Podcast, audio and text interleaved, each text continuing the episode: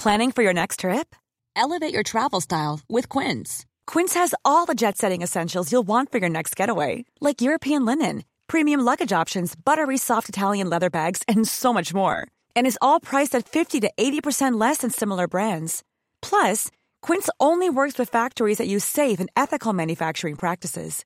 Pack your bags with high-quality essentials you'll be wearing for vacations to come with Quince. Go to quince.com slash pack for free shipping and 365-day returns.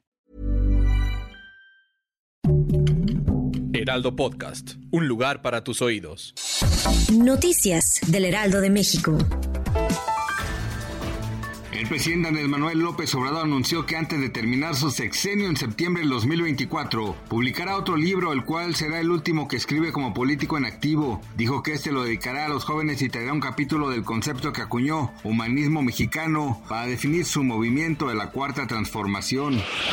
La madrugada de este miércoles 17 de mayo se reportó la muerte de una joven de aproximadamente 25 años de edad, quien fue encontrada semidesnuda dentro de un inmueble ubicado en la esquina de las calles Manuel M. Ponce y Barranca de Muerto en la colonia Guadalupeín, en la alcaldía Álvaro Obregón, en la Ciudad de México.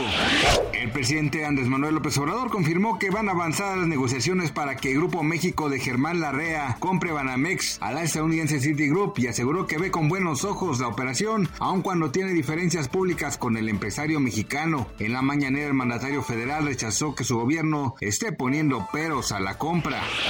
Las inundaciones en la región de la Emilia Romagna, al norte de Italia dejaron al menos ocho muertos y obligaron a cancelar el Gran Premio de Fórmula 1 previsto para este fin de semana. Las calles de numerosas localidades se vieron sumergidas por las aguas tras unas abundantes lluvias en la zona y muchos vecinos se vieron bloqueados y obligados a refugiarse en los tejados de sus casas. Gracias por escucharnos, les informó José Alberto García. Noticias del Heraldo de México.